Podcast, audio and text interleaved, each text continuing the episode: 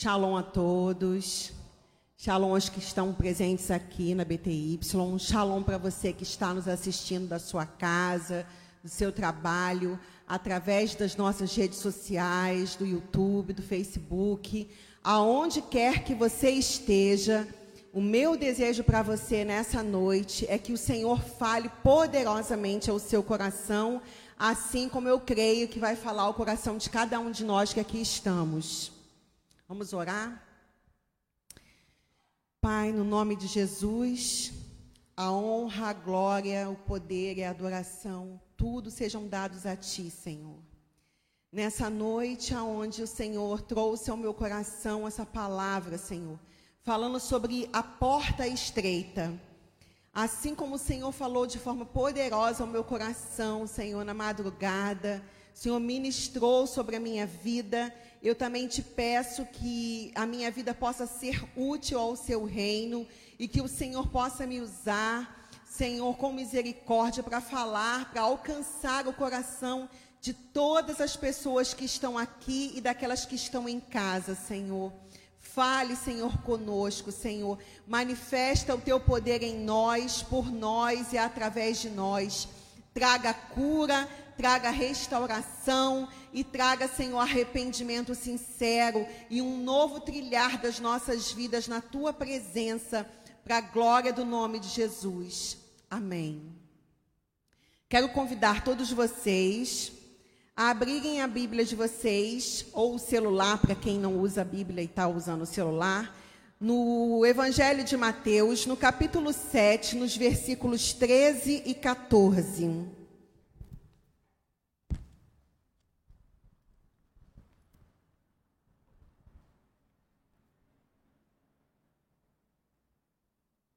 Eu, quando eu estava meditando numa palavra, falei, Senhor, que palavra que eu vou trazer, né? O que, que eu vou trazer para o teu povo? O que, que eu vou compartilhar com os meus irmãos? E eu orando, e o Senhor foi, ministrou essa palavra, trouxe essa palavra para a minha vida. Porque os dias que nós temos vivido são dias maus, né? E às vezes o mal vai entrando em nós vai tomando forma através das nossas ações, das nossas atitudes. E essas ações e essas atitudes que nós vamos tomando vão, acabam tornando-se como bagagens na nossa vida. E a Bíblia fala no Evangelho de Mateus, no capítulo 7, no versículo 13, diz assim: A porta estreita e a porta larga. Entrem pela porta estreita, pois larga é a porta e amplo o caminho que leva à perdição, e são muitos os que entram por ela. Como é estreita a porta e apertado o caminho que leva à vida, são poucos os que a encontram. É, talvez essa palavra esteja até. As pessoas estão tão acostumadas no nosso mundo, né, atualmente, a ouvirem palavras a respeito de que você vai ser um vencedor, né? é, um, é um evangelho triunfalista, é um evangelho que coloca você como um Senhor e Deus como seu serviçal, aonde você o impressiona, como se fosse possível fazer isso, né? Pressiona Deus contra a parede porque você quer uma porta de emprego, porque você quer um casamento, porque você quer um carro novo, porque você quer que Deus faça uma vingança contra aquela pessoa que perturbou tua vida. E aí você vai acumulando um monte de coisas que na verdade não fazem parte do que é o reino de Deus para você. Então, a porta, ela é estreita. Como você vai conseguir passar por um lugar estreito se você está carregando tanta bagagem, tanta coisa que não faz parte? É como cada um de nós, quando a gente tem, não sei se vocês aqui já tiveram a oportunidade, mas eu acredito que sim, de fazer uma viagem, né? Quem vai viajar de ônibus, tem lá o bagageiro do ônibus, e aí você coloca a mala, você, quando vai para outro estado, você costuma até às vezes levar televisão, levar até objetos grandes, né? E aí, quando ultrapassa aquele limite que está estabelecido para bagagem, a gente paga o quê? Paga o excesso. Nas companhias aéreas, também acontece assim, e agora está cada vez até ficando pior, porque o limite de bagagem que a gente pode levar são 23 quilos. E aí, se você ultrapassa, você tem que pagar. A mala tem que ter um tamanho tal, uma altura tal, uma largura tal, porque se passar daquele tamanho ali que está estabelecido dentro da legislação, você tem que despachar sua mala por outro caminho, ou tem que pagar extra, não pode levar. É uma série de transtornos. Você para para imaginar, se aqui no nosso mundo natural existem regras, existem leis, existem coisas que nos condicionam a obedecer e a trilhar de forma que a gente não venha a, a quebrar, né, a transgredir as leis que estão estabelecidas, imagine no reino de Deus. Deus, ele é um pai tão amoroso que ele estabeleceu para cada um de nós leis. E aí você fala: "Ah, porque Deus, ele é mau, ele quer mandar em você, ele quer te oprimir, ele quer te obrigar". Não. As leis de Deus, elas nos trazem vida. E quando o Senhor nos adverte a respeito de alguma coisa, quando ele nos nos fala a respeito de alguma coisa, sempre com amor. Você vê, entrem pela porta, pela porta estreita. Ele não está dizendo que vai ser fácil, ele não está dizendo que você é, não vai ter problemas, mas ele está mandando você entrar por ela, porque ali nela você vai encontrar vida. E eu quero convidar vocês, antes da gente pegar o, o próximo texto que a gente vai meditar, a fazer um passeio, um passeio histórico por uma cidade chamada Éfeso. E quero falar um pouquinho sobre essa cidade com vocês. É, a cidade de Éfeso era uma cidade grega, antiga, na costa de Jônia, três quilômetros a sudoeste de Selçuk. Eu não sei se eu estou pronunciando a palavra correta, porque está em, em, é, é, em turco, né? Província de Esmirna, na Turquia e foi construída no século 10 antes de Cristo. Éfeso era uma das cidades mais proeminentes do primeiro século da nossa era comum, com uma população calculada de mais de 250 mil habitantes. A cidade era um rico centro de comércio e cultura, mas não era simplesmente a riqueza e o clima ameno e a beleza da região que atraía as multidões. Éfeso era um centro religioso no mundo antigo e ostentava um templo tão grande que foi chamado de uma das sete maravilhas do mundo. Quem aqui sabe me dizer que templo era esse que existia nessa cidade? Muito bem, ó, ganhou uma bala. Depois eu fazer igual o pastor ganhou também. Era o templo da deusa Diana dos Efésios, ou da deusa Artemis, né, como alguns chamavam.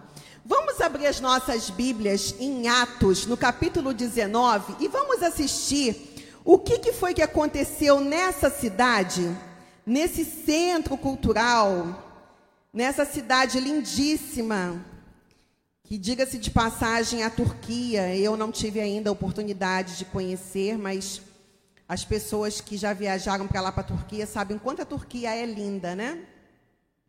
Infelizmente, é um país que hoje, é, predominantemente, a, a religião que predomina lá na Turquia são os muçulmanos, né? Por quem nós temos amor, por quem nós oramos, porque também são filhos de Abraão, mas infelizmente é uma, uma religião que né, não serve ao Deus de Israel. Vamos dar uma lida em Atos, capítulo 19, do 23 ao 41. Diz assim: Naquele tempo, houve um grande tumulto por causa do caminho. Um ourives chamado Demétrio, que fazia miniaturas de, de, prata no templo de Artemis, né, da deusa Diana, que nós acabamos de falar agora, e que dava muito lucro aos artífices, reuniu-os com os trabalhadores dessa profissão e disse: Senhores, vocês sabem que temos uma boa fonte de lucro nessa atividade. E estão vendo e ouvindo como este indivíduo chamado Paulo está convencendo e desviando grande número de pessoas aqui em Éfeso e em quase toda a província da Ásia. Disse ele que deuses feitos por mãos de homens humanas, de mãos humanas, não são deuses. Não somente há perigo de nossa profissão perder a sua reputação, mas também do templo da grande deusa Artemis cair em descrédito, e de a própria deusa adorada em toda a província da Ásia e em todo o mundo ser destituída da sua majestade divina. Vocês parem para observar a narrativa da, deles ali. Alguma semelhança com o que a gente tem assistido na nossa atualidade? aonde às vezes a gente liga o nosso aparelho de TV e aí ali a gente vê a mercantilização do evangelho. Pessoas tão preocupadas com quem está sofrendo, pare de sofrer, pare disso, pare daquilo. Mas para você parar de sofrer, compre aqui a, roda, a, a rosa ungida, compre aqui o sal de não sei o quê. Você vê que existe uma, uma toda um, uma intenção por trás de não, na verdade, de não querer que aquelas pessoas eles sejam curadas, tratadas, salvas, mas com que elas se mantenham reféns em suas mãos, para que eles continuem obtendo lucro. Porque a verdadeira religião que agrada a Deus é cuidar do órfão, da viúva, do necessitado, é amparar e receber com amor o estrangeiro. E até essa noite aqui nós temos aqui, né, duas meninas que são de Angola, que adotaram o Brasil, né, como sua segunda terra, que amam essa nação, mas que não deixam de orar e não deixam de, de interceder pela nação de onde elas vieram. Essa é a religião que agrada a Deus, é nós cuidarmos do órfão, da viúva, do necessitado, amparar e receber com amor o estrangeiro e dar de graça o que de graça nós recebemos e não vender, não mercantilizar. Mas você vê a preocupação de, desses senhores aqui, né? Desses ourives aqui. Vamos continuar.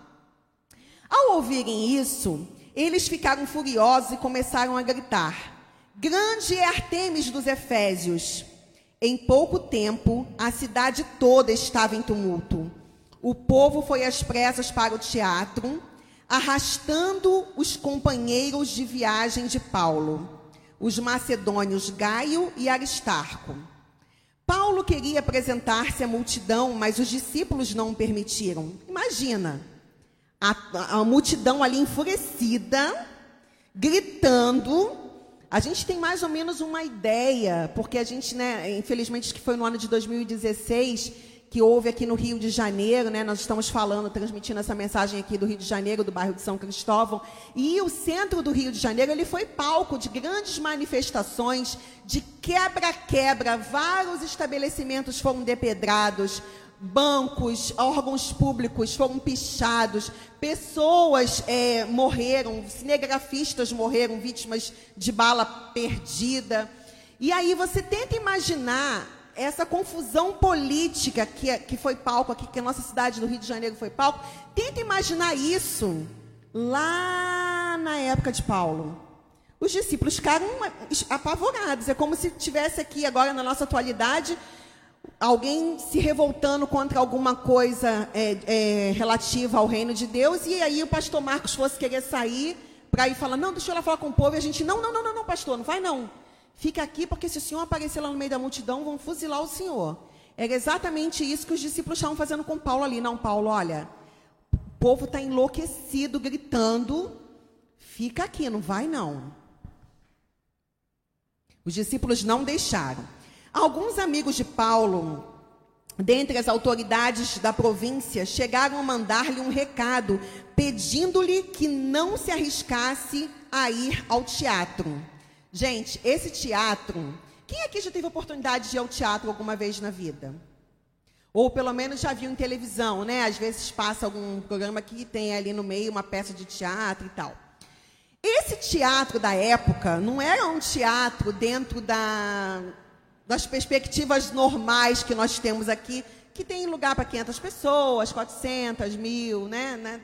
Dependendo de cada cidade, cada local. O teatro da onde essas, essas pessoas estavam gritando, era um teatro que tinha capacidade para 25 mil espectadores. E era esse teatro lotado, lotado, que estava ali aquela turba de pessoas enlouquecidas gritando sem parar. Vocês já devem ter escutado, né? É, aqui no nosso país existe uma guerra entre uma suposta direita e uma suposta esquerda que na verdade não passa de direita e esquerda para mim, são braços de uma única cabeça. Então aí um da esquerda grita fulano livre, o outro grita não sei quem lá, não sei o quê. E aí tenta imaginar que na época lá do, do que estava acontecendo isso, eles não estavam gritando para soltar fulano ou Beltrano que está preso em Curitiba, não. Eles estavam gritando assim: Grande é a Diana dos Efésios, grande é a deusa Artemis. E gritando sem parar: 25 mil pessoas. Tenta imaginar o estrondo que não devia estar naquilo ali. Que quando a gente já passou perto de algum lugar onde está tocando música alta, onde está tocando baile, que você às vezes você passa e você sente até a tua barriga, até teus órgãos internos tremem, porque tamanha é, é, é, a, é o som. Imagine 25 mil pessoas gritando sem parar. Grande é a deusa Diana. Grande é a Diana, a, deusa Artemis. Então, Deixa eu ver aqui, estou no versículo 32. A assembleia estava em confusão. Uns gritavam uma coisa, outros gritavam outra. A maior parte do povo nem sabia por que estava ali. Alguma semelhança, gente? Parece que eu estou lendo jornal. É a Bíblia mesmo que eu estou lendo? Deixa eu ver aqui de novo. E é sim, Atos dos Apóstolos, 19, capítulo 19, versículo 32. Parece jornal né? Você às vezes assiste na TV é, Câmara dos Deputados, um grita, o outro grita, um joga bolinha de papel, o outro joga não sei o que, um grita não sei o que lá, o outro está gritando, jogando cadeira, e o outro está ali no meio. O que, que você está fazendo aqui? Não sei, tá, todo mundo veio para cá, eu vim também. Você vê que é uma coisa que você fala assim, gente, não tem lógica. Tinha gente que estava ali naquele meio, vendo aquela gritaria, não sabia nem por que estava ali. Mas, já que o povo estava, é aquela famosa, né? Vamos seguir a multidão. E é nessa que você vai seguir a multidão que você acaba ficando emperrado na porta que é estreita. Porque você tem que estar com a tua vida ali, ó, reta. Você não tem que seguir ninguém. Quem você tem que seguir, o que você tem que seguir, é a palavra. Foi para isso que o Senhor deixou a palavra, para que nós pudéssemos ser guiados por ela. E buscando o culto que agrada a Deus é o culto racional. Você tem que perguntar se na hora que alguém está tá te transmitindo uma informação, está te transmitindo alguma coisa a respeito da palavra, se aquilo está na Bíblia mesmo. Tem algum versículo na Bíblia que manda você pegar rosa ungida e passar na casa? Tem algum versículo? Não. Algum versículo que manda você andar no sal? Algum versículo que manda você pegar todo o seu dinheiro e tacar numa fogueira? Para Deus te dar alguma coisa? Com o que, que tem na palavra? Dizendo que é para você amar o Senhor teu Deus de todo o teu coração, ao teu próximo como você mesmo. Mandando, fala para você, é para você cuidar do pobre, do órfão, da viúva, receber com amor aquele que é estrangeiro, andar em retidão, andar com sinceridade, em sinceridade de coração, meditar na palavra de dia e de noite, se arrepender, buscar a Deus em oração. É isso que está na palavra. As outras coisas que você deseja, que você almeja, que eu desejo, que eu almejo, são consequências desse caminhar natural. Mas você não precisa fazer mais nada além disso. Então ali as pessoas estavam, a gente estava ali no meio, né? E nem sabia porque estava ali. A maior parte do povo nem sabia porque estava ali. Versículo 32. Agora no versículo 33. Alguns da multidão julgaram que Alexandre era a causa do tumulto. Quando os judeus o empurraram para frente, empurraram para frente, ele fez sinal pedindo silêncio com a intenção de fazer sua defesa diante do povo. Tenta imaginar, 25 mil pessoas gritando, aí pega aquela pessoa ali e fala, vem cá, acho que estão gritando por tua causa. Oh, vai lá, vai lá, vai lá, vai lá. Fala lá alguma coisa, e ele tentando ali, ó. Gente, gente, silêncio, silêncio, atenção, peraí, peraí que eu quero falar. E aí, ele vai tentar fazer a defesa dele. Hum, cadê aqui? 34. Mas quando ficaram sabendo que ele era judeu, Todos gritaram a uma só voz durante cerca de duas horas. Grande é Artemis dos Efésios. Você consegue pensar, porque se você pega a Bíblia e você lê, vai lendo assim de forma direta, você para, você não percebe os mínimos detalhes. Pensa você querendo descansar na sua casa no final de semana, aquele teu vizinho abençoado por quem você tem que orar, liga o som bem alto naquele funk e fica duas horas ouvindo. Como é que fica a tua cabeça? Né? Quando não, aqueles que gostam de música de sofrência, bota lá duas, três, quatro horas, ainda repete a mesma música. Como é que fica a tua cabeça? Pensa agora na situação ali. Duas, ficou sabendo que o cara era judeu? É tipo assim. Ah, como é teu nome? Alex? Ah, Alex, tu é crente? Hum, agora o Alex, meu vizinho, é crente, agora mesmo que eu vou aumentar o som. Quero ver esse crente ficar maluco. É tipo isso. Ficou sabendo que o Alexandre era judeu? Ah, você é judeu? Agora mesmo é que eu vou gritar: grande é a Diana dos Efésios, grande é a deusa Artemis. Porque é exatamente isso, gente. Só muda o endereço. Os personagens da perturbação são os mesmos. Não importa se é lá lá, na, lá, em, em, lá na, na época de Paulo, se é aqui na tua vizinhança. O que você vai ter que ter é, é, o domínio próprio, a temperança que Alexandre teve ali. Eu fico imaginando ele ali no meio, respirando fundo, pedindo graça ao Deus de Israel, pedindo graça ao Senhor Jesus esperando aquela palhaçada, aquela gritaria, aquela perturbação acabar. O escrivão da cidade acalmou a multidão e disse: Efésios, quem não sabe que a cidade de Éfeso é a guardiã do templo da grande Artemis e da sua imagem que caiu do céu? Mais alguma semelhança com alguma coisa que a gente vê por aqui? Não, né, gente? Que caiu do céu, né? Portanto, visto que estes fatos são inegáveis, acalmem-se e não façam nada precipitadamente. Vocês trouxeram estes homens aqui, embora eles não tenham roubado templos, nem blasfemado contra a nossa deusa. Se Demétrio e os seus companheiros de profissão têm alguma queixa contra alguém, os tribunais estão abertos e há procônsules. Eles que apresentem as suas queixas ali.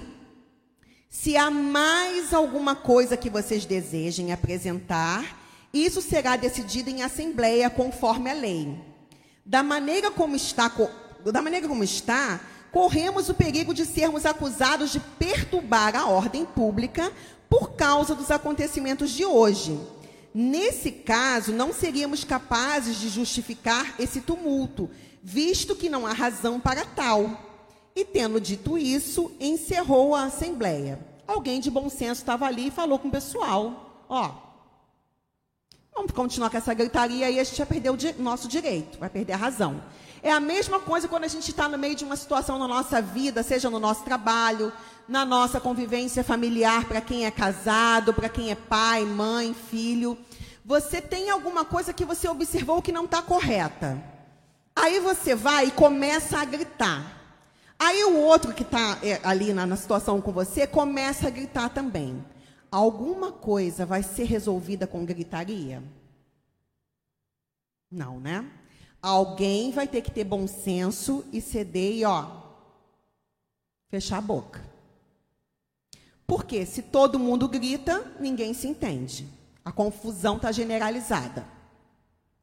Então ali ele teve bom senso, falou: olha, eles não roubaram nada. Eles não falaram mal da deusa. E isso deixa para a gente uma lição. Quantas das vezes nós que somos ditos cristãos, evangélicos, eu, não, nós não, não usamos, eu não gosto de utilizar esse termo, eu sou evangélica, eu sou crente na palavra de Deus. Mas quantos de nós que somos evangélicos, cristãos, crentes, seja lá como for que você queira se denominar, às vezes passa por chato porque você quer falar muito você quer ficar ali, não, porque eu sou da igreja, não, porque não sei o quê, não, porque esse negócio que você está fazendo aí é errado.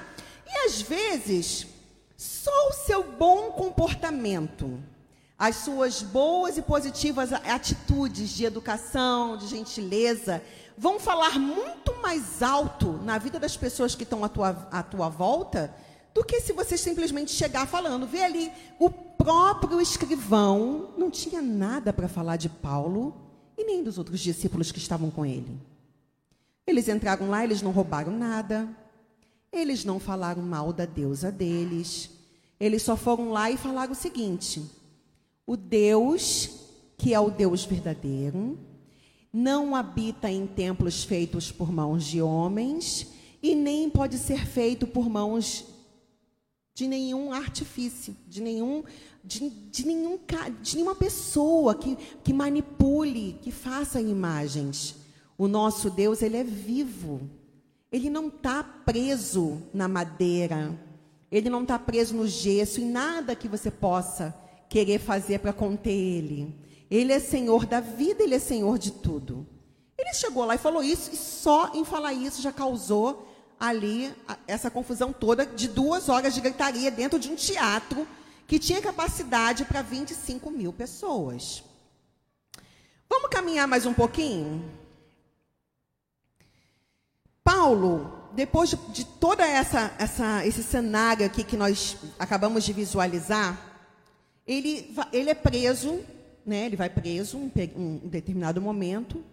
E em Roma, quando ele está preso, é justamente lá, no momento em que ele está em, em, algemado, que ele faz uma carta para esse povo que estava lá em Éfeso.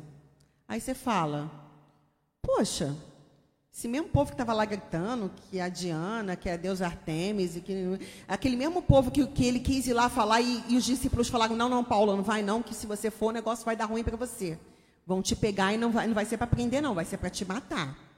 Paulo depois é preso, está em Roma preso, e ele lá nas, na, nas algemas dele, ele vai lá e escreve uma carta para os Efésios. E na nossa legislação, né, na, na legislação atual do nosso país, e eu acredito até que em outros países, é, você violar correspondência é crime. Você não pode abrir uma carta que está endereçada para uma pessoa.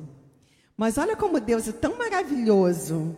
Ele nos ama tanto e tem tanto interesse na nossa vida, que essa carta que estava endereçada para os Efésios pode ser aberta por mim e por você. Nós temos o privilégio de abrir essa carta e de ler. E não vamos sofrer nenhuma consequência por isso. Pelo contrário, vamos ser abençoados e edificados ao lermos essa carta. Vamos abrir então as nossas Bíblias, continuar com, elas, com ela aberta? Em Efésios, no capítulo 4, do 1 ao 6. Vamos violar a correspondência. Ou melhor, né?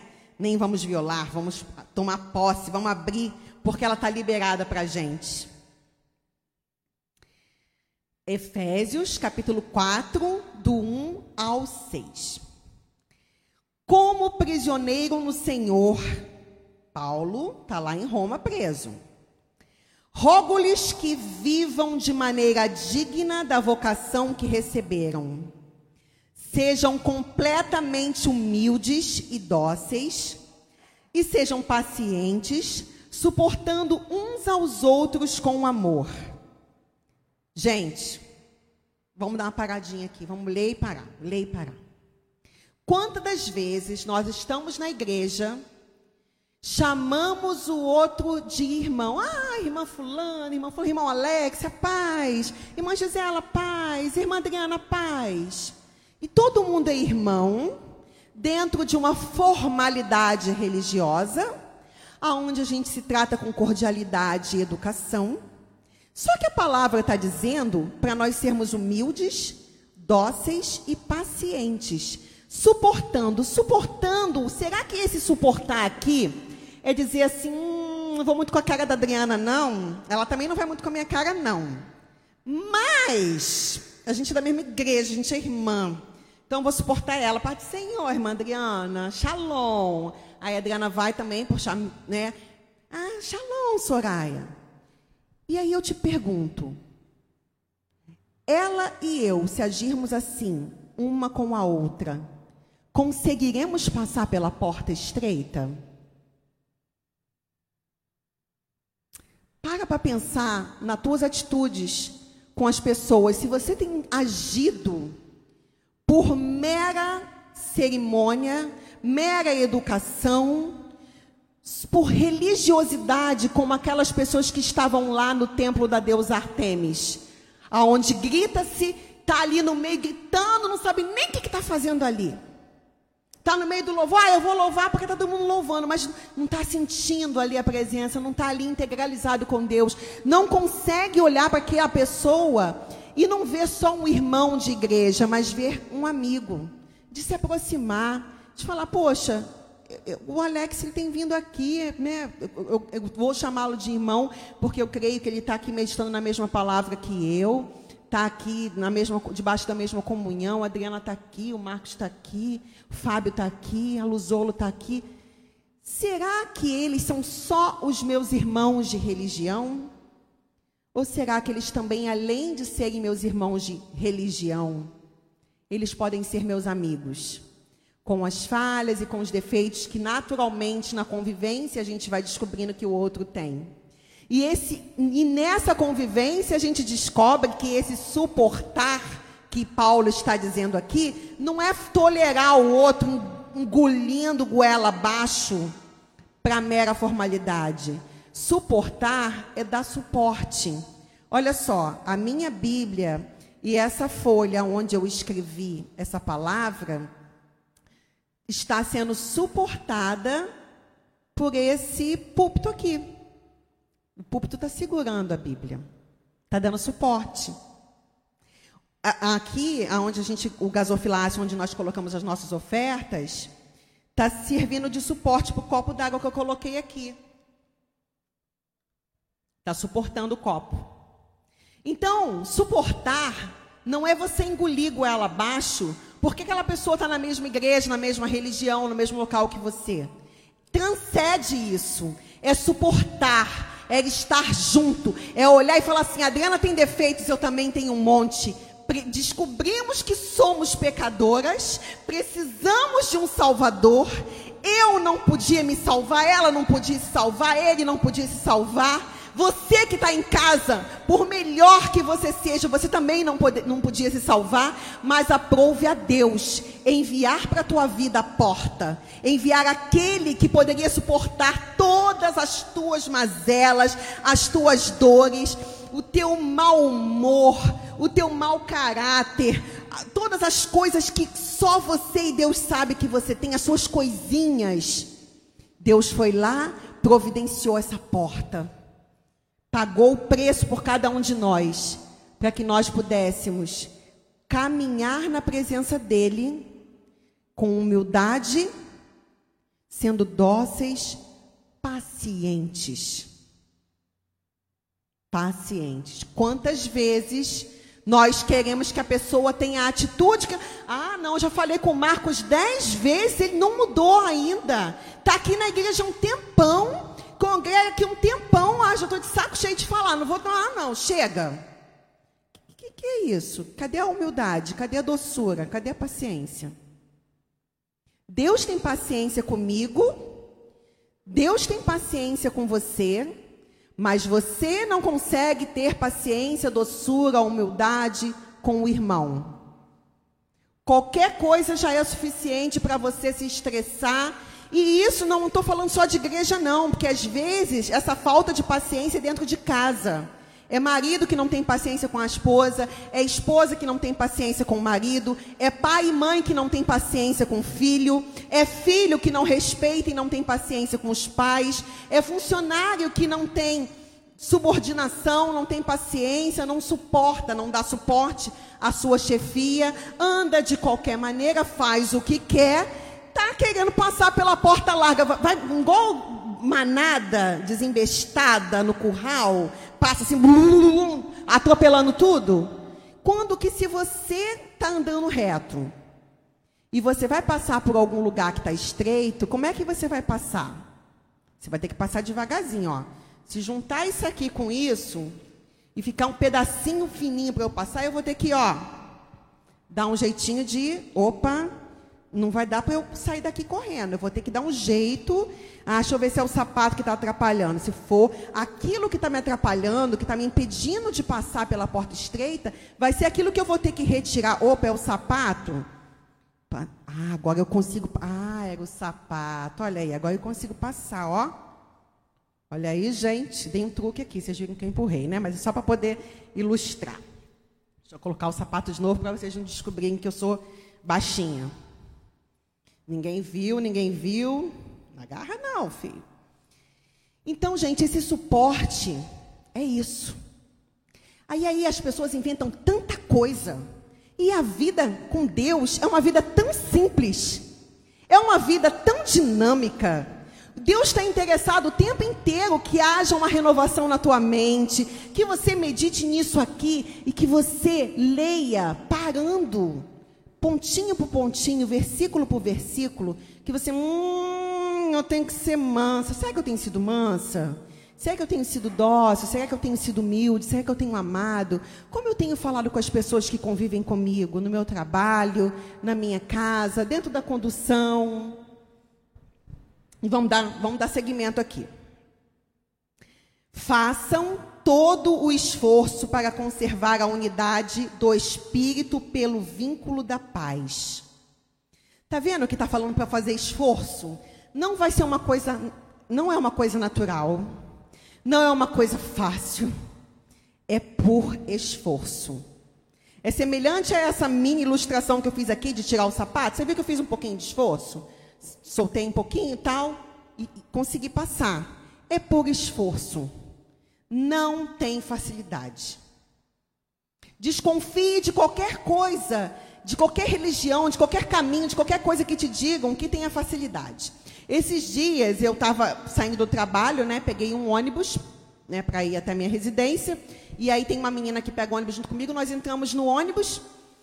Daqui a pouco eu estou sentindo um cheiro horrível. Falei, gente, que cheiro horrível é esse dentro desse ônibus. Aí, como motorista, é, o motorista da linha, que eu pego sempre, né? Eu fui falei, motorista, pelo amor de Deus, que chega é horrível esse dentro do ônibus. Aí não sei, eu também não sei o que, que chega. Gente, o cheiro que eu estava sentindo era cheiro de arruda. Nada contra a arruda. A arruda foi feita por Deus, foi Deus que criou uma planta. Mas alguém estava com calhamaço de arruda. Parecia que tinham feito um arriado um negócio ali, um defumado o ônibus todo. E aquilo estava me dando enjoo, porque o cheiro estava muito forte. Aí eu comecei a andar dentro do ônibus, porque tinha assim, umas três ou quatro pessoas. Eu, gente, pelo amor de Deus, vou ter que abrir a janela. Aí eu abri a janela, eu era um ônibus de ar-condicionado, eu abri a janela. Aí a moça que estava no canto fez assim para mim: Ó, é, não foi nada que derramaram aqui, não. Sou eu que estou aqui, ó, com esse saco, um saco cheio de arruda. Eu, ah, tá. Olha, moça, desculpa, mas eu vou ser bem sincera, esse cheiro está me enjoando. Ela não deixou te explicar. A arruda é uma planta que vai tirar a energia negativa, porque aqui dentro do ônibus está cheio de espíritos. E aí, quando eu chegar na minha casa, eu vou botar essa arruda em cima da, da mesa, que os espíritos dos mortos que estão andando no ônibus. Eu falei, gente, se quem está vivo mal está tendo dinheiro para pagar passagem, tem morto ali no espírito, andando. Ela fez ali a viagem, a propaganda dela ali, falando que quando ela chegasse lá, e que a energia ia para. Pra... Eu falei, gente, estamos em 2019 e ainda tem gente agarrada lá no teatro da deusa Artemis, lá na deusa Diana. Só mudou, só mudou o enfeite, só mudou. A arruda é só uma planta. Gente, você que está em casa, arruda é só uma planta. Camomila é uma planta, samambaia é uma planta, margarida é uma, é uma planta, uma flor. Não tem poder de tirar nada.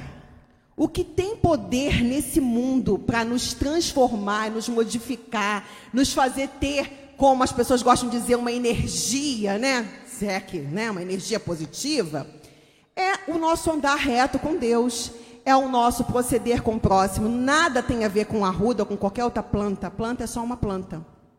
Aí eu falei, gente, e essa mulher aqui enganada com isso.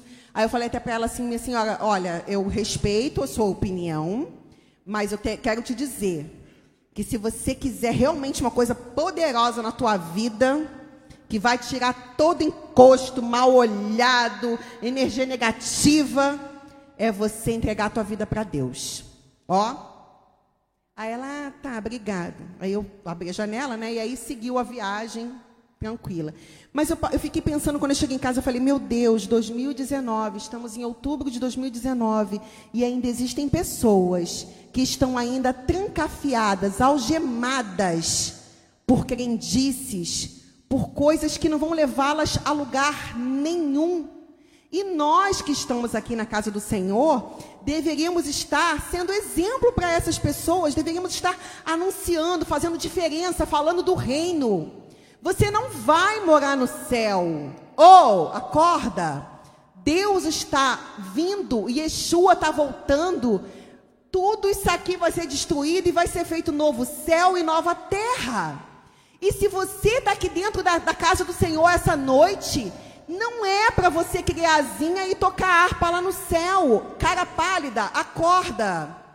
Você está sendo treinado por Deus, aprendendo a conviver com os irmãos, aprendendo a andar em unidade, aprendendo a ser dócil, aprendendo a ter paciência, aprendendo a suportar o outro, porque chegará um tempo que a Bíblia fala que os homens não suportarão a sã doutrina, eles ficarão correndo em loucura. Já, está, já estamos vivendo esse tempo.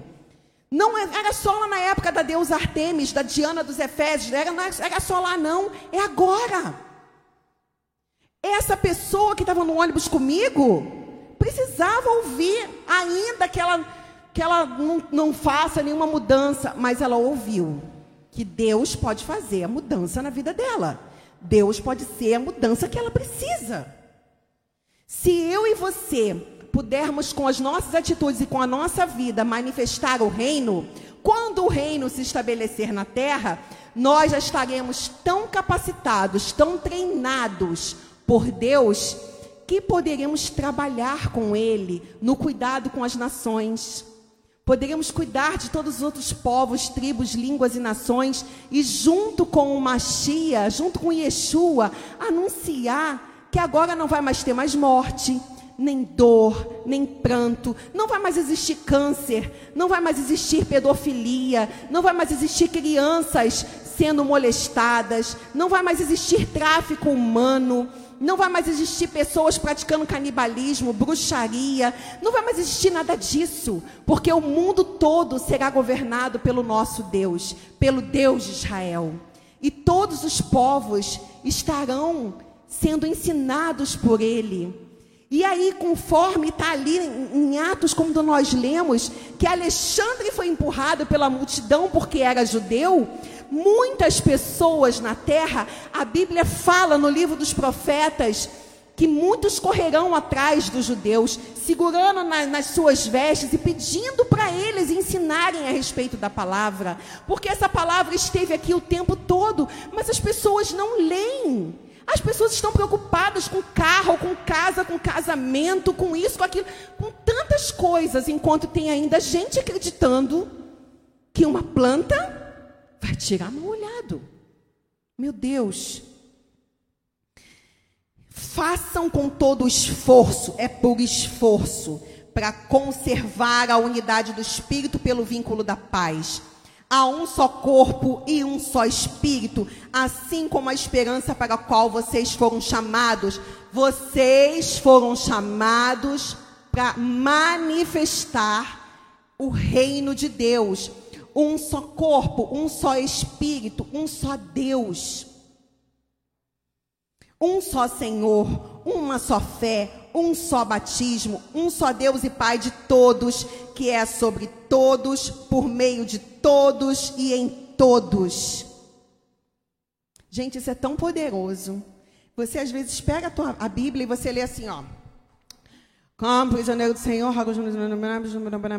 amém. Senhor, muito. Ah, que maluco, Paulo estava preso, né? Caramba, né, deve ter sido difícil.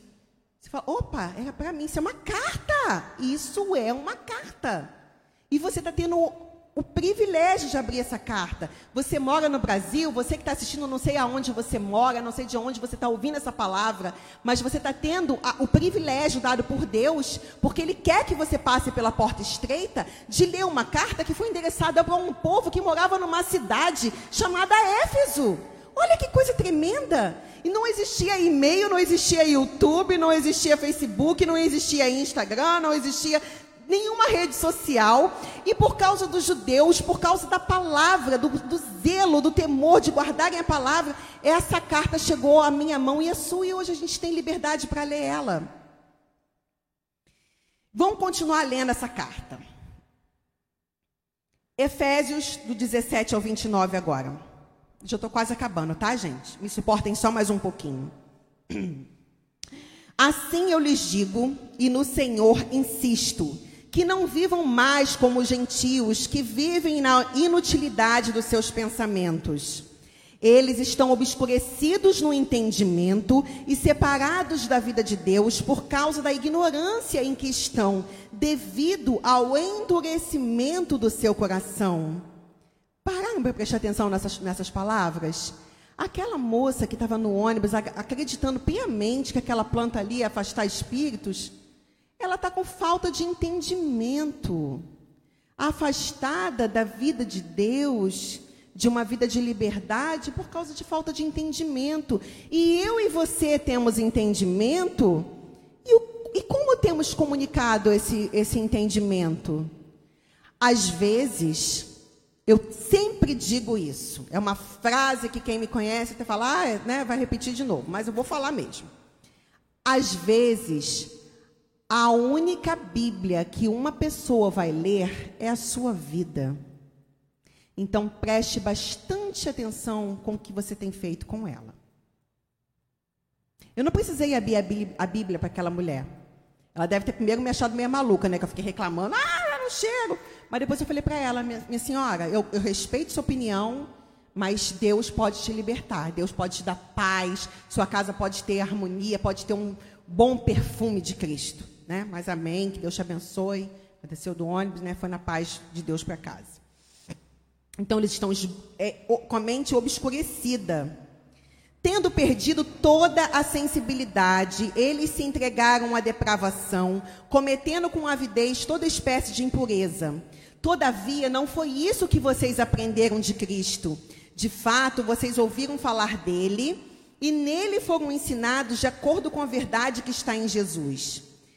Quanto à antiga maneira de viver, vocês foram ensinados a despir-se do velho homem que se corrompe por desejos enganosos, a serem renovados no modo de pensar e a revestir-se do novo homem criado para ser semelhante a Deus em justiça e em santidade, provenientes da verdade. Quantas das vezes, principalmente na nossa atualidade, a gente vê todo tempo, né, nada contra, porque inclusive eu, eu gosto, a gente vê tanto coach falando aí, ó, oh, você tem que, é, mind, seu mindset, você tem que mudar seu mindset, você tem que romper com as suas crenças limitantes, você tem que ultrapassar barreiras. Quanto lançamento, gente? Tá tudo aqui. Foi lançado, ó, ó, ó, lá no Éden, esse lançamento de renovação de mente. De que você tem que andar com Deus, você tem que viver a vida que Deus planejou para você, você tem que se revestir do novo homem, se despir. Quando você chegar na sua casa hoje, quem sair daqui e for para casa, você vai chegar em casa, você vai tirar a sua roupa, vai tirar seu, seu calçado, vai tomar um banho, porque o banho que você tomou ontem te limpou ontem. A comida que você comeu ontem serviu para ontem. Hoje já é um novo dia. Então hoje você vai ter que tomar banho de novo, você vai ter que escovar o dente de novo, você vai ter que colocar tudo, tudo, se organizar tudo de novo. E assim é a nossa mente.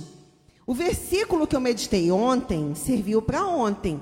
Hoje eu já cometi um monte de erros, já pequei, já falhei eu preciso me ajoelhar, fazer uma reflexão, pedir perdão ao Senhor, buscar na palavra um alimento que possa fazer com que minha alma venha ser refrigerada, venha ser limpa, para eu poder amanhã manifestar o reino de Deus na vida de quem cruzar comigo.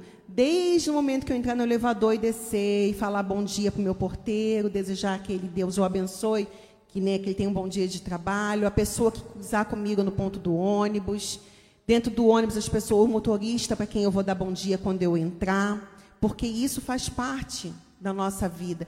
A gente vai tão automático que a gente lida com as pessoas como se nós estivéssemos. Para um pouquinho. Às vezes o seu bom dia pode fazer toda a diferença na vida de alguém. E ali você está manifestando o reino. Porque a pessoa vai olhar e falar: tem alguma coisa diferente naquela menina? Tem alguma coisa diferente naquele, naquele homem? Ele falou com tanta doçura, me deu um bom dia tão agradável. Eu estava tão triste, aquele bom dia ali veio Poxa, tem gente boa ainda no mundo. Vamos lá, vamos continuar. Ah, velho homem. Não. Versículo 25.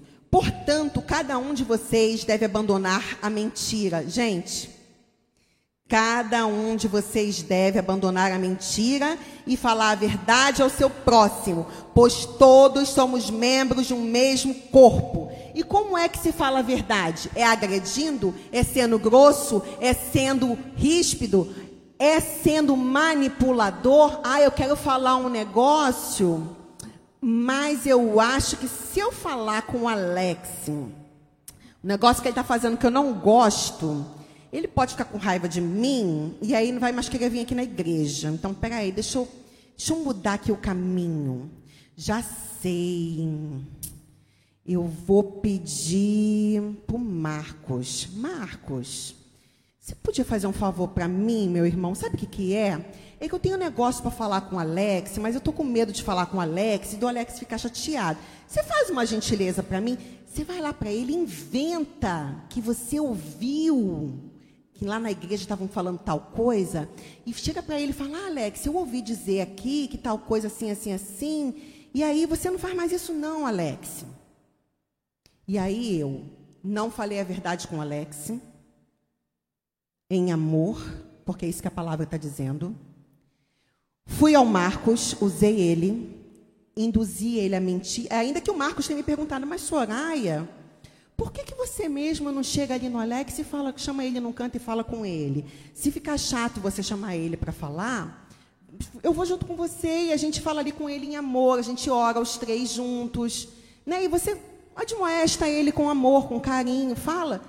Ah, não, Marcos, que se eu for falar, pode ser que ele me ache chata. Eu quero que ele pense que eu sou muito legal.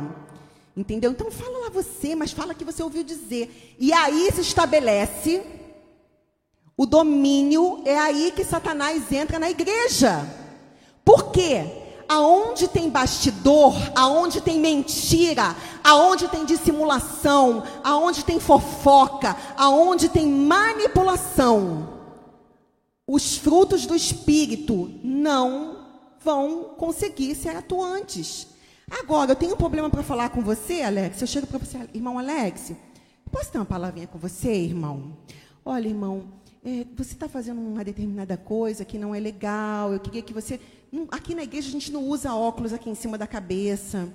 Queria te pedir, irmão, para você quando vir para cá, não colocar o óculos aqui, porque assim é, é uma é uma coisa que a gente tem aqui. Aí se você puder, estou né, usando um exemplo bem bobo, tá? Uma coisa bem banal que hum...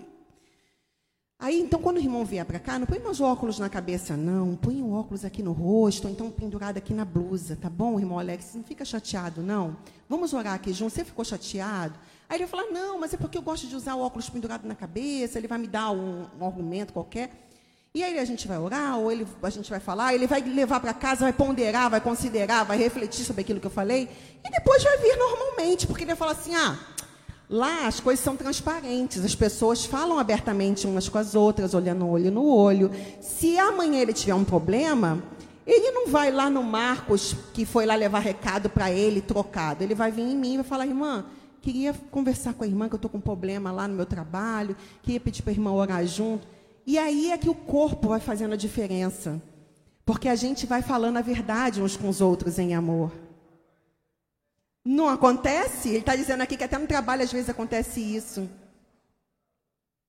sem necessidade, não é desnecessário, não é, não é chato. É muito chato.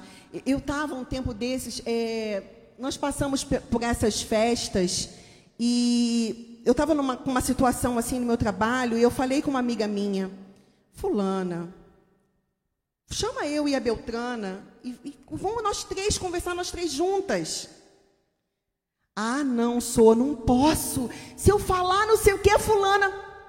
Aí eu, tá bom. Bom, deixa. Falo, gente, por que, que custa você, que tem liberdade de falar com a pessoa, falar em amor? O que, que custa você dentro da sua casa falar com amor com, seus, com seu cônjuge, com a sua esposa, com seu marido, com seu filho, com quem convive com você? No seu trabalho, você chamar uma pessoa para conversas verdadeiras, conversas corajosas, conversas francas, olhando o olho no olho, falando com mansidão. Se tiver que chorar, chora. Se tiver que ficar chateado, fala ali na hora, esbraveja, mas depois concilia, anda na luz, anda na verdade. Quando a gente anda na verdade, a gente é livre, a gente pode passar em qualquer lugar, o caminho estreito se torna uh, se torna o caminho mais largo que tem, porque não tem nada nos prendendo, não tem bagagem. Ninguém vai medir a nossa bagagem, ninguém vai querer cobrar a taxa extra, porque no mundo espiritual, quem cobra a taxa extra pela bagagem é Satanás que quando você dá uma legalidade na tua vida, ele vai lá e cobra mesmo, vai lá e te aprisiona. Aí você não vê um monte de coisa acontecendo na tua vida, você não vê um monte de coisa acontecendo no teu ministério. Por quê? Porque você deu legalidade. Porque você quer insistir em manipular, você quer insistir em mentir, você quer insistir em falar pelas costas. E o reino de Deus não é isso. O reino de Deus é clareza, é franqueza, é amor. Faça uma autorreflexão, assim como eu tenho feito. Porque se eu estou falando essa palavra, não pensa que ah, eu sou a santinha de Jesus, não. Tem minhas falhas e eu tenho procurado, dentro tanto do meu trabalho quanto das minhas relações interpessoais, agir da forma mais transparente, mais simples, com mais amor e com mais verdade, sem magoar. Porque verdade que magoa, que entristece, que faz o outro sofrer, não é verdade é, é, é falta de tato, é, é, você querer humilhar o outro. Existem formas e formas de se falar uma coisa. Mas anda na verdade, gente. Deixem, abandonem a mentira e falem a verdade cada um ao seu próximo, pois todos somos membros de um mesmo corpo. Quando vocês ficarem irados, não pequem. Apaziguem a sua ira antes que o sol se ponha e não deem lugar ao diabo. O que furtava, não furte mais, Antes trabalhe fazendo algo de útil com as suas mãos, para que tenha o que repartir com quem estiver em necessidade. Está vendo aqui a prática da verdadeira religião? Você, com as suas mãos, com seus talentos, com o trabalho que você tem, com aquilo que Deus te capacitou a fazer, você ganha o seu dinheiro e aí você está andando, na verdade, você consegue até repartir com aquele que não tem. E aí você está servindo a Deus, você está adorando a Deus. Deus está vendo que aquilo que Ele te deu, que aquilo que Ele te capacitou, serve não somente para você, mas serve para o outro também. Nenhuma palavra torpe, torpe saia de sua boca, saia da boca de vocês, mas apenas a que for útil para edificar os outros, conforme a necessidade, para que conceda graça aos que ouvem. Não tem coisa mais maravilhosa nesse mundo do que você ver uma pessoa sendo amorosa, falando verdade, falando as coisas com carinho, com jeito, sabe? Se preocupando como é que aquele outro vai receber essa palavra. Se eu tivesse na posição dessa pessoa e ela estivesse fazendo isso, como eu me sentiria se me admoestassem dessa forma, com grosseria? Como eu me sentiria se me falassem com amor? Eu me lembro quando eu era adolescente, eu devia ter uns 13 anos, dia desses basicamente, né, gente? Né? Abafa. eu me lembro que eu estava com um, um, um, topzinho bem curtinho, amarrado, um shortinho jeans curto, cabelão, assim, me sentindo, né? Na época da minha época, que eu era adolescente, era Paquita, né? Negócio de Xuxa, Paquita. Aí me sentindo ali a Paquita ali na rua. Aí eu me lembro que eu estava, não morava nessa época em Nova Iguaçu, me lembro que eu estava passando assim na rua, toda. Uma senhora cristã me viu passar e falou assim para mim, jovem, Jovem. Só naquele jeito dela falar jovem, eu já fiquei com vergonha de chegar perto dela. Fiquei assim, puxando, puxando assim a blusa. Aí eu, é comigo? Ela é com você mesmo. Ela veio, eu cheguei assim, ela. Deixa eu falar uma coisa com você, minha filha. Se é uma, quantos anos você tem? Eu falei, ah, eu tenho 13. A ela. Se você é uma moça tão bonita. Eu, ah, obrigada. Você não precisa ficar se expondo dessa maneira, andando com esse tipo de roupa. Olha, qualquer rapaz que olhar para você, ao invés de se interessar por quem você é, de ver a pessoa maravilhosa que eu tenho certeza que você é, vão olhar para o teu corpo, vão querer fazer coisas com você fora da época, vão querer usar o seu corpo.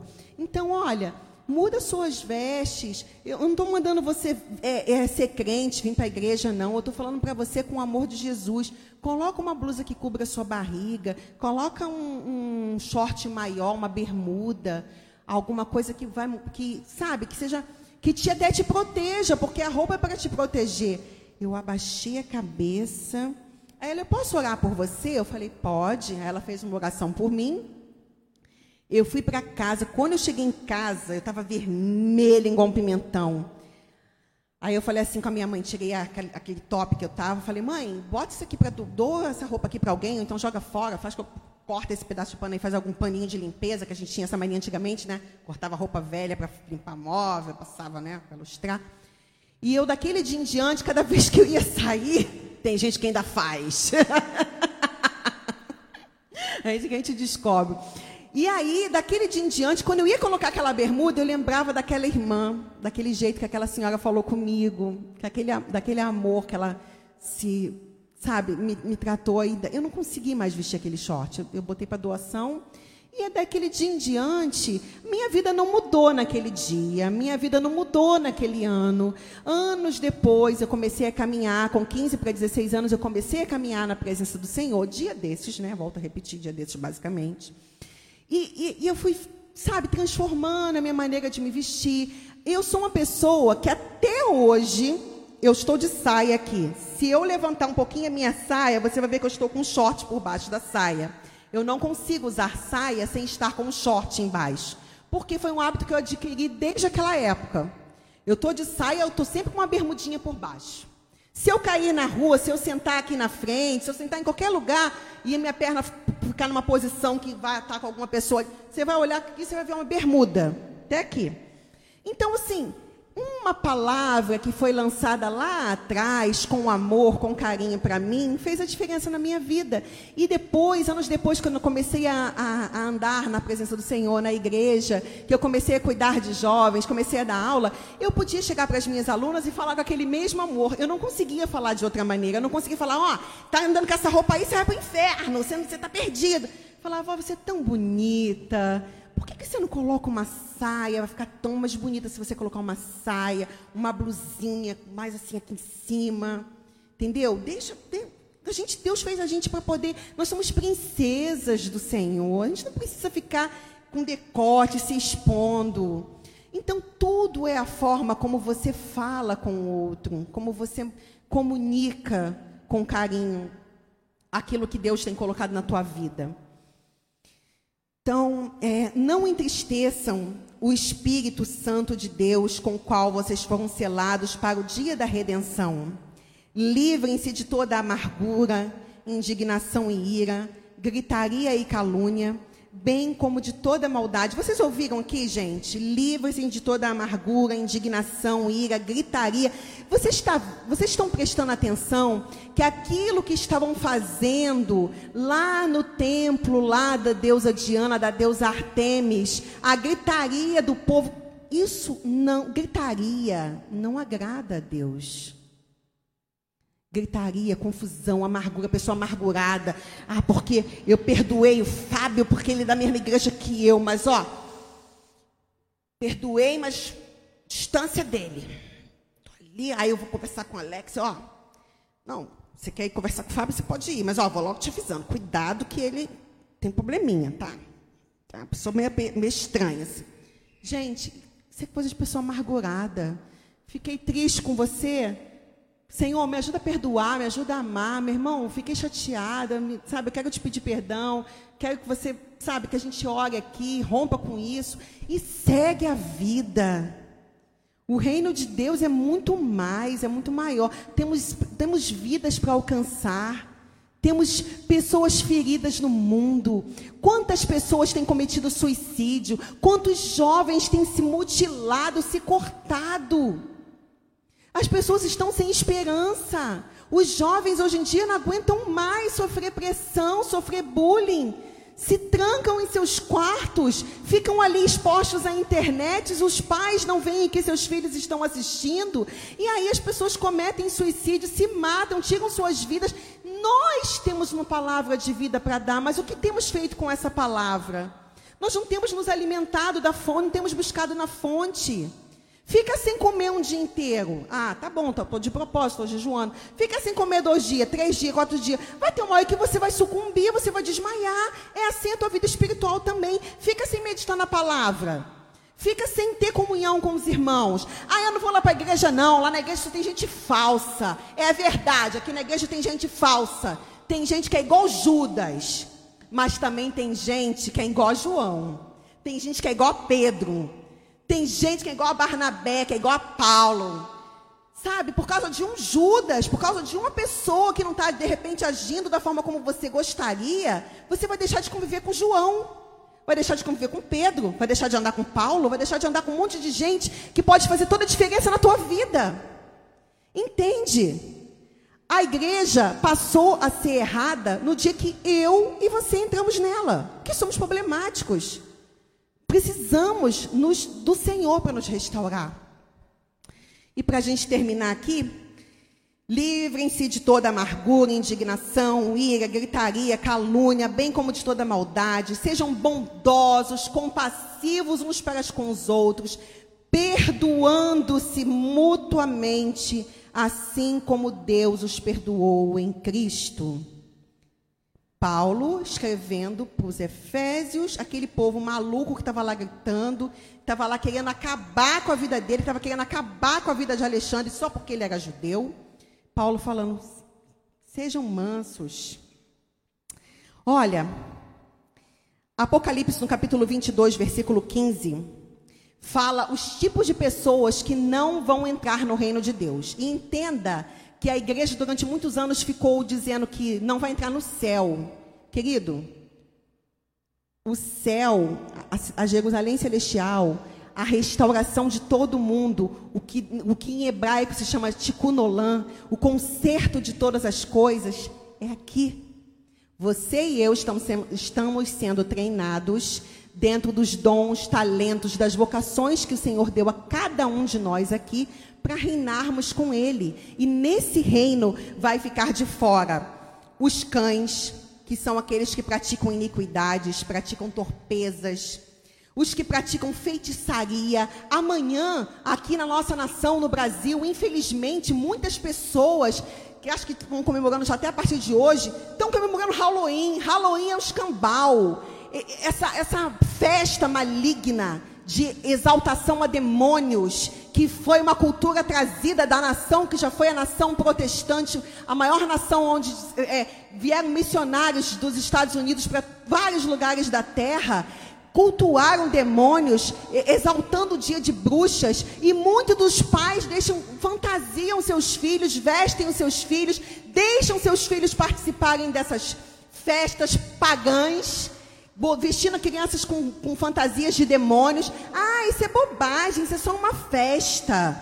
Ah, é só uma pintura. Exaltação a caveira, exaltação a, é faca enfiada, é sangue. Já tem tanta desgraça no mundo, tanta coisa ruim. E aí, o mundo está celebrando isso e nós, como igreja, estamos assistindo, comendo pipoca. Na poltrona ali, ah, é só uma festa. É, isso é uma festa lá, é Halloween. Halloween é o escambau, acorda. Acorda. Isso é adoração a demônios, isso é adoração a Satanás. É por isso que tem um monte de jovem aí cometendo suicídio. É um monte de jovem aí oprimido, precisando ser abraçado, precisando ser tratado, precisando ser cuidado. Porque está aí, ó, infestado com essas práticas mundanas, essas práticas pagãs. Então, os que praticam feitiçaria não entrarão no reino. Os que cometem imoralidades sexuais não entrarão no reino. Os assassinos não entrarão no reino. Os idólatras e todos os que amam e praticam a mentira. Mais uma vez, para mim, começando em mim. Senhor, me livra da mentira, me livra do engano, me livra da manipulação, que eu seja verdadeira. Que eu saiba ter doçura quando eu tiver que falar com alguém. Até dentro do meu trabalho, que no ambiente corporativo, muitas das vezes nós somos obrigados a mentir. Como? Ah, eu atendo o telefone, minha chefe está ali na mesa, eu falo, ah, é o fulano. Ela fala, não quer atender aí, o que, que, que, que eu faço? Eu vou dizer que ela não está, eu falo, Oi, fulano, tudo bom? Olha, no momento ela não pode te atender. Você pode te ajudar? Você quer deixar um recado? Tem alguma coisa que eu possa tal, tal, tal, tal, tal, tal? Sabe, até nisso eu tento. Que que eu, de que forma eu posso dizer? Ela não quer atender, mas de que forma eu posso dizer, sem precisar mentir, de que ela não está, que ela viajou, que ela não sei o quê? Eu, eu posso te ajudar. Eu, eu tento ali dar uma contornada para o negócio ficar menos pior para o meu lado. Como eu posso te ajudar? Ah, não é só com ela. Pode deixar que eu vou anotar o recado assim que ela puder te dar um retorno. Vamos fazer o seguinte: vou até te escrever um e-mail, escrever um e-mail para ela, copiando você. Que aí ela vai ver e ela faz contato contigo assim que ela puder. Então, para para pensar o que, que você pode fazer que ninguém vai ser santo, gente. A gente está aqui na terra, a gente é pecador, a gente falha, a gente erra. Mas o que, que você pode fazer para minimizar os danos, para acabar, cortar essa, essa mentira, a manipulação? O que, que você pode fazer para ser mais verdadeiro com as pessoas em amor? Falando em amor. Faz, sai daqui. Os coaches, quando dão treinamento, falam assim: ó, tem um exercício para você fazer. Toma banho gelado, acorda às 5 da manhã. Sobe, você mora num prédio que tem 12, 12 lances de escada, sobe os 12 lances de escada e de manhã, quando você for trabalhar, não pega elevador, não, desce os 12 lances. Eles fazem várias coisas para estimular as pessoas a ficarem ativas. Poxa, vamos, vamos pegar aqui Paulo. Olha que coach maravilhoso que Deus deixou aqui para você. Não seja mentiroso, não. Leva, mas vamos fazer essa tarefa? Você que está em casa está convidado a fazer a tarefa. Com quantas pessoas amanhã eu posso ser gentil? Quantas vezes no dia eu posso falar a verdade sem magoar alguém? Quantas pessoas eu tenho que perdoar, que eu preciso perdoar, para quem eu preciso, preciso pedir perdão? Leva essa tarefa para a tua vida. Leva isso porque a porta, gente, a porta ela não foi reformada. A porta é Cristo. A porta não passou por reformas. A única coisa aqui na terra que ainda está sendo reformada e vai continuar sendo reformada até que Jesus volte somos eu e você. Porque o trabalho de santificação na vida do homem, na vida da mulher, na vida do ser humano que se entrega a Deus, é um trabalho de uma vida inteira. É negar-se a si mesmo, tomar a sua própria cruz e seguir ao Senhor. Ele é a porta.